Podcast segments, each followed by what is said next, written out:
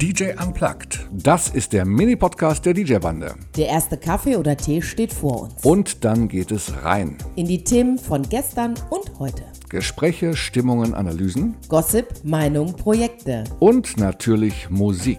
Ein paar Momente davon gibt es hier von uns. Mit der DJ-Bande.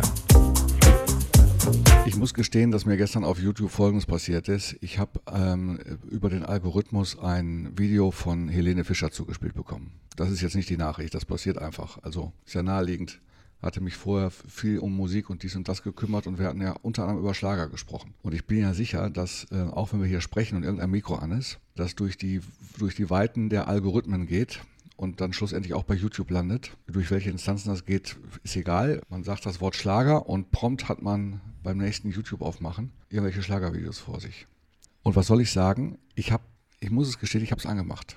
Obwohl Rosi ja gesagt hat, guckt euch nichts, nichts an von der Helene Fischer Show, mhm. lasst euch einfach überraschen, mhm. wenn ihr demnächst live da seid. Mhm. Also ich gestehe, ich habe es ich mir angeguckt und ich habe das deswegen angemacht, weil irgendwie so ein Roboter-Schwenkarm zu sehen war. Ich dachte, das will ich jetzt aber sehen. Tatsächlich ist Helene Fischer auf so einem Roboterarm mit gefühlten acht Gelenken, wahrscheinlich sind es nur vier, festgemacht, der über diese ganzen Gelenke in der Lage ist, sie auf der Plattform, auf der sie steht, in alle möglichen Richtungen zu bewegen und auch mit verschiedenen Winkeln ähm, hin und her zu schwenken. Und sie steht also offenbar gegenüberliegend von der Bühne auf einem Platz, der natürlich mit Gittern abgesperrt ist, sodass sie aber einen relativ dichten Kontakt zum Publikum hat, der eben genau so gestaltet ist, dass der Roboterarm das Publikum nicht umwämst. Okay. Und sie steht da im Grunde genommen wie die menschliche Verlängerung, fast so wie eine Art menschgewordener Fingernagel dieses Roboterfingers und singt atemlos. Und das Publikum drumherum filmt wie blöde, singt natürlich auch mit und es wirkt komplett bizarr. Also ich war ehrlich gesagt, ich war fast angeekelt, weil wir die ganze Zeit über ChatGPT, über künstliche Intelligenz, über wo bleibt der Mensch sprechen und ich das Gefühl habe, da wird die Grenze des Machbaren, also machbar ist das, stellt sich auf so ein Roboterding, lässt sich durch die Gegend wirbeln und gleichzeitig bist du, weil du kleiner bist als dieses Roboterding, nur noch der kleine Appendix davon. Und das sah total merkwürdig aus. Ja, was mich ja interessieren würde, was das Motiv ist, weil sie es einfach nur cool findet oder weil sie ja, genau ich, das zeigen ich glaub, wollte. Weil es machbar ist einfach. Weil es machbar ist, ja, okay. Aber es könnte natürlich auch sein, dass dahinter ein, ein größerer Plan steht, der sagt, wir werden sowieso alle Teil eines einer Größenmaschinerie. Also das ist ja jetzt gar nicht irgendwie ähm, überkritisch wirken, sondern eher so nach dem Motto, da fehlt der Charme, dass da einfach jemand steht und mit dem Publikum äh, agiert und atemlos singt. Stattdessen wird die auf so ein Ding geschnallt, auf so ein technisches Ding. Und das Atemlos verliert plötzlich komplett an, an Bezug zu den Menschen. Ja, sie ist also ich habe die Show nicht gesehen, will ich auch erstmal nicht sehen. Ich freue mich auf September. Ich freue mich übrigens auch noch. Also. Ähm, aber die ist dafür ja bekannt, dass sie ganz gerne Dinge einfach komplett mal anders macht und anders ausprobiert. Sie tritt ja auch mit dem Cirque du Soleil auf, also bei dieser Tour. Und ähm, ich kann mir vorstellen, dass sie einfach mal was ganz anders machen wollte, weil sie seit wie vielen Jahren auch immer ähm, es so gesungen hat, atemlos und einfach mal was anderes machen will. Keine Ahnung, das wird sich dann, das wird sich mir erschließen vielleicht mehr, wenn ich da war.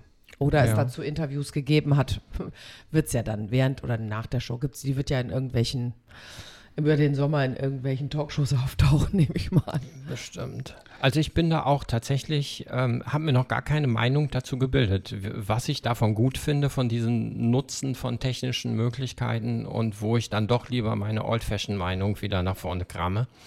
Ähm, das äh, wirklich habe ich mir also auch, was zum Beispiel diese ganze Textschreiberei angeht, habe ich mir überhaupt keine Meinung gebildet, ob ich das gut finden soll, ob ich das einen Gewinn finden soll. Ähm, oder ob vielleicht nur die Technik noch nicht so weit ist, dass ich das als Gewinn empfinden, äh, empfinden kann. Also ich finde, also da habe ich eine ganz super klare Meinung zu. Ja, ich noch nicht. Ich, ich, ich, da bin ich mir auch sicher, dass du die Meinung eigentlich teilst. Nämlich? Also wenn, wenn irgendetwas nützlich ist und man sich irgendetwas dienstbar machen kann und man dadurch Zeit gewinnt, weil man die, ich sag mal, die lästige Arbeit oder die, das Zuarbeiten, das Unkreative, das Zusammensammeln, das Recherchieren, egal was, wo, wann immer man sich Arbeit abnehmen lassen kann, äh, weil man dadurch eine neue Qualität gewinnt, um dann inspirierter oder kreativer damit umzugehen, sage ich sofort hier, her damit, bitte schön. Das sehe ich genauso. Das Also ist auch überhaupt nicht die, das, das was Thema- ich in Frage stelle. Wir haben ja mal beschlossen, wir werden im Leben, wir werden im Leben nicht öffentlich über Sync-Button sprechen, aber genau, also ich tue es jetzt mal einmal ganz kurz. Sync-Button, super, Ast rein. Ich habe plötzlich eine Minute mehr fürs Publikum, eine Minute mehr für inspiriertes Mittanzen, für Abfeiern, für Zuhören, für auf Wünsche eingehen. Für Empathie. Für Empathie. Ich habe eine Minute für Empathie gewonnen. Abgesehen davon, wenn plötzlich Stücke nicht mehr vier Minuten, sondern nur noch zwei Minuten dauern, habe ich auch noch effektiv Zeit gewonnen. Ähm, also, ne, das, ich vergleiche das immer mit der Waschmaschine und den Frauen am Fluss, die die Wäsche noch auf den Stein klatschen.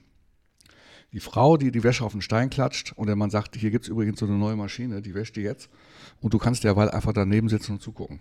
Und heute muss man übersetzen natürlich auch, also wenn Menschen, wenn du Menschen das sagst, aber früh, früher saßen die Frauen am Fluss und haben die Wäsche geklatscht und wenn du dann sagst, hier ist eine Maschine und die sagt, ich will weiter Wäsche auf den Stein klatschen, ja, dann soll sie das mal tun.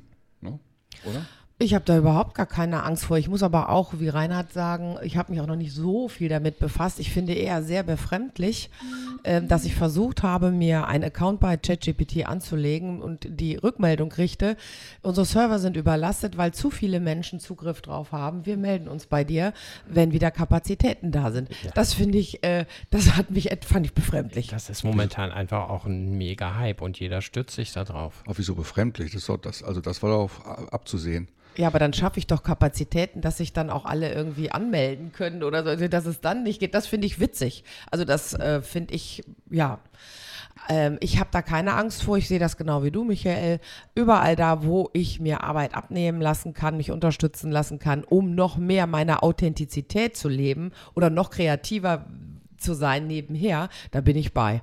Das mache ich sofort mit. Also es wird ja, das wird ja jetzt seit Wochen durch jede Talkshow äh, getragen. Und jetzt macht es keinen Sinn, wenn wir jetzt auch noch, noch wieder die gleichen Argumente austauschen, die in den Talkshows ausgetauscht werden. Ich bin erstmal nur der Meinung, wenn man über KI redet, dann redet man entweder wirklich über künstliche Intelligenz, also über neural sich Ja. neu verknüpfende Sachen, die sich selbstständig machen, oder man redet über komplexe Algorithmen und das hat mit einer KI, Nichts so wie sie tun, klassischerweise definiert ist, gar nichts zu tun. Also es wird Ja. oft das Etikett KI auf etwas draufgeklebt, wo gar keine KI drin ist, wo trotzdem faszinierende Dinge passieren. Ne? Also, Absolut. Also bei mir ist, ist ich will das auch nochmal äh, noch mal drauf zurückkommen. Ich habe da auch keine Angst vor. Und wenn der Effekt da ist, dass es mir Arbeit abnimmt, bin Ja. ich der Erste, der das nutzt. Ja. Ähm, ich kann das aber noch nicht beurteilen, ob das so ist.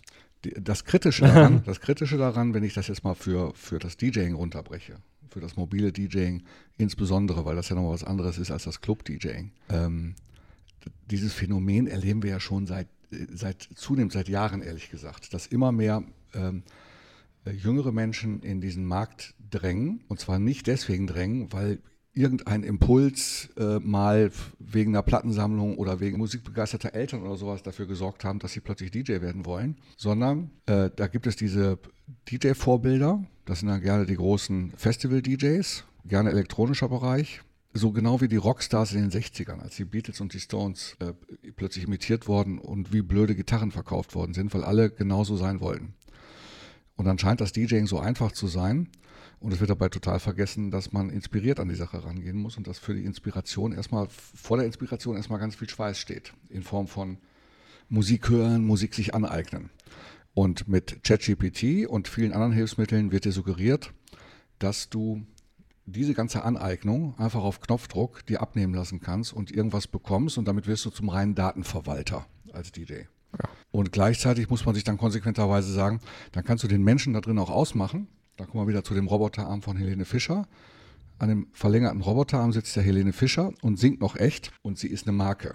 Wenn du jetzt wirklich über ChatGPT dir Playlisten ausgeben lässt, die ja übrigens noch sehr, sehr schwach sind bei den Versuchen, die wir gemacht haben, aber wenn du dir Playlisten ausgeben lässt, wenn du dir außerdem noch ähm, sämtliche äh, Licht- und sonst was Sachen programmieren lässt, ähm, dann kannst du den Menschen da drin im Grunde auch überflüssig machen. Und in letzter Instanz wäre es dann so, dass ähm, die Gäste, die keinen Bock haben, auf die Party zu gehen, auch ihre, äh, ihre künstlichen Avatare dahin schicken und hinterher einfach nur künstliche Intelligenz mit künstlicher Intelligenz in Form von Robotern feiert. Die Menschen können ganz zu Hause bleiben und machen sich einfach total überflüssig.